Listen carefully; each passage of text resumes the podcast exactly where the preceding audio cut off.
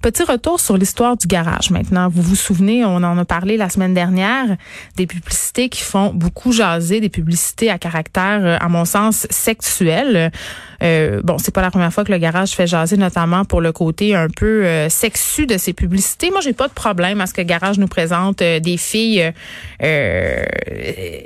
sexy, si on veut, dans leur publicité, mais il y a quand même une limite. Quand on sait que le garage s'adresse à un public d'adolescentes, ce sont majoritairement des adolescentes qui vont là. Et par rapport à cette dernière campagne de pub qui avait beaucoup fait jaser, je vous rappelle un peu euh, de quoi il en était. Là, on voyait une jeune femme euh, dans une série de photos et vraiment, c'était euh, des photos qui imitaient un peu les médias sociaux, c'est-à-dire des selfies qu'on peut prendre et envoyer. La suite des photos évoquait que, que la mannequin en question sur les sur les images allait se dévêtir. Moi, c'est vraiment comme ça que je l'ai pris.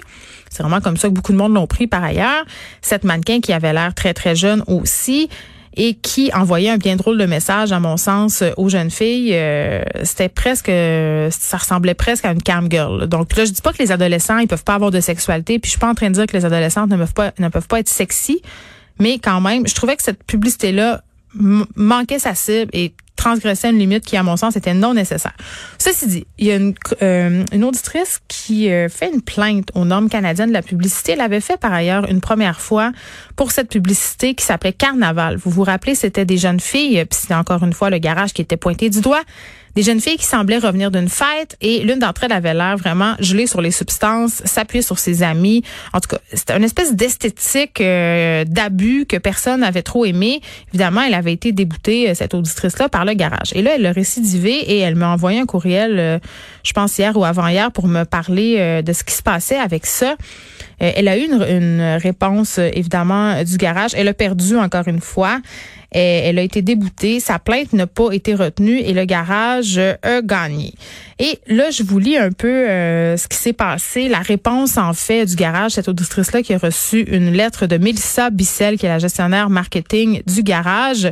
Donc, euh, c'est daté du 9 juin, dit que tel que demandé, euh, ils ont regardé la plainte et que le groupe Dynamite, donc le groupe qui est propriétaire de la bannière Garage, conteste le bien porté, le bien fondé, pardon, de ces plaintes à la face même du libellé de l'article 14. Et là, il y a un détail ici, là, soit tolérer quelque forme de discrimination donner l'impression d'exploiter, de tolérer ou d'inciter à la violence, déprécier, discréditer ou dénigrer une ou des personnes et miner la dignité humaine. Et vraiment, euh, du côté du garage, on dit le garage a évolué et est devenu une marque pour les jeunes femmes indépendantes qui ont confiance en elles. Nous croyons que les jeunes femmes devraient pouvoir exprimer leur individualité sans compromis et sans peur d'être jugées. Le concept derrière cette publicité était de montrer notre camisole la plus populaire portée avec des jeans par le biais d'une série de selfies authentiques de style Instagram. Cette publicité met en vedette une de nos mannequins adultes, et là c'est très très important de le souligner. Ses poses sont audacieuses, sexy sans effort et confiantes. Ces images ne présentent ou ne suggèrent aucunement qu'il s'agisse d'une jeune fille ou d'une adolescente. Cette publicité faisait partie de notre campagne de mai et n'est plus en circulation depuis. Donc c'est la réponse du garage et à cette réponse j'ai envie de dire parce que bon on, les a interpellés pour qu'ils viennent nous expliquer justement tout ça le garage aucune réponse aucune réponse du groupe Dynamite, aucune réponse euh, de Mélissa Bissel euh, que j'aimerais toujours entendre à ce micro.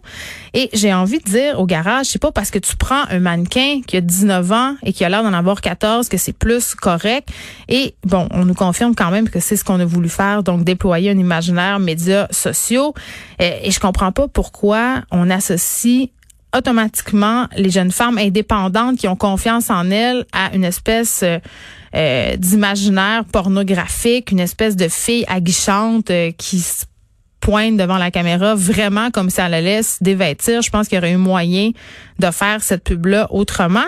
Mais je rappelle quand même que quand j'en avais parlé à ma fille, elle m'avait dit maman wimpy alors que voilà deux ans, elle avait trouvé les autres pubs scandaleuses, comme quoi on s'habitue à tout, même aux pubs hyper euh, sexuels. En tout cas, moi j'ai trouvé ça, je vais utiliser un terme que j'aime pas beaucoup, parce que souvent c'est un peu galvaudé, mais j'ai trouvé ça de mauvais goût. Je trouve qu'au garage, on aurait pu se forcer, présenter autre chose, parce qu'à mon sens, c'est ça le vrai problème. C'est qu'on nous présente pas autre chose. C'est que le garage et autres bannières du genre nous présentent seulement des mannequins, peut-être adultes, mais qui sont toujours en train d'avoir l'air de minauder, être sur la limite de l'âge aussi. On sait pas trop si la fille a 15 ans ou 19. C'est très, très difficile de savoir. Et à mon sens, je pense qu'il est grand temps qu'on nous propose autre chose.